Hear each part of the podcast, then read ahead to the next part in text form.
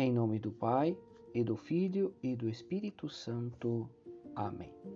Evangelho de São Marcos, capítulo 6, versículo 30 ao 34. Cristo, o bom pastor. O texto do Evangelho de hoje teve lugar o retorno dos apóstolos da sua missão. Contam o que tinham ensinado e feito. Cristo os leva a outro lugar para descansar um pouco. Ao descansar, Jesus ficou impressionado pelo espetáculo da multidão e se compadeceu dela, porque eram como ovelhas sem pastor. Jesus então, ao ver a situação das pessoas, que eram como ovelhas sem pastor, constituiu-se em pastor delas. Ele mesmo dirá: Eu sou o bom pastor. Por que Cristo empregou a si mesmo esta imagem do pastor? Porque era uma imagem muito familiar do ambiente do povo eleito. Era muito comum ver esse homem pobremente vestido, que se valia de um cajado para afugentar aos lobos, que ao, ao entardecer fechava as ovelhas no aprisco e que muitas vezes passava a noite junto ao seu aprisco para defender os ladrões dos ladrões noturnos, e que quando amanhecia levava suas ovelhas aos pastos. Esta figura, portanto, estava profundamente enraizada na cultura do povo judeu.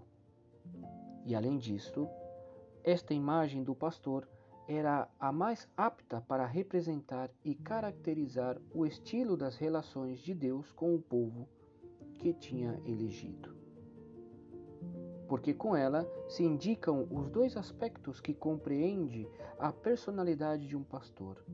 É aquele que é chefe, aquele que guia, hum, e também aquele que é pai. Como de desempenhava Jesus Cristo esta função de pastor? No Evangelho, podemos ler como fazia. Em primeiro lugar, Cristo envia aos apóstolos, lhes dá poderes, este é o primeiro modo. Cumpre uma função de governo, uma missão real. Vimos também qual foi o modo concreto com que Jesus teve piedade da multidão, começou a atendê-la, compadeceu-se dela e lhes ensinou. A maneira concreta de pastorear foi pelo ensinamento da verdade, e este é o segundo modo, pelo ensinamento ou pelo magistério. E em terceiro lugar, já dissemos que, em realidade, o relato evangélico continua indicando como Jesus se preocupou de alimentar a toda esta gente que tinha passado todo o dia junto a ele. Trata-se, sobretudo, aqui da restauração do vigor. Repara as forças. E é claro que se refere, sobretudo, à ordem espiritual, quer dizer, a santificação da alma. Em síntese, temos assinalado aqui os três âmbitos que o pastor exercita o seu pastoreio: ensinar, santificar e governar. Mas de que modo concreto o Supremo Pastor Cristo exercita seu pastoreio? Aqui se compreende a intenção de Cristo ao escolher a seus apóstolos. Eles, em nome de Cristo, deverão exercer essa tríplice tarefa. Portanto, aos apóstolos confiaria Jesus Cristo a tarefa de pastorear seu rebanho, quer dizer, de ensinar, santificar e governar.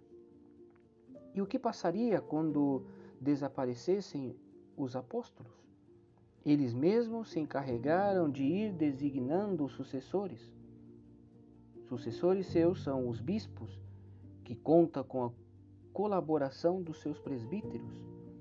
Trata-se, portanto, de uma tríplice tarefa ou missão, que tem a seu cargo, em primeiro lugar, o Papa, pastor de toda a Igreja, e em união com ele, cada bispo sobre a porção do povo de Deus que lhe foi confiada.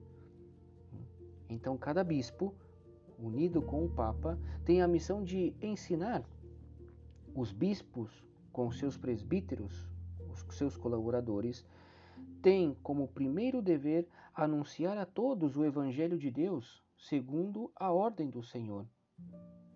eles também têm a missão de santificar. O bispo é o administrador e o dispensador da graça do supremo sacerdócio, em particular na Eucaristia, que ele mesmo oferece, ou cuja oblação assegura por meio dos presbíteros, seus colaboradores, porque a Eucaristia é o centro da vida da igreja particular. E tem a missão de governar. Os bispos, como vigários e legados de Cristo, governam as igrejas particulares que lhes foram confiadas, não só com suas exortações, com seus conselhos, com seus exemplos, mas também com sua autoridade e potestade sagrada, que devem exercer para edificar com espírito de serviço o que é do seu mestre. Os leigos também participam deste poder sacerdotal, profético e real de Cristo. E recordamos que todo batizado participa dessa tríplice missão ou tarefa de Cristo.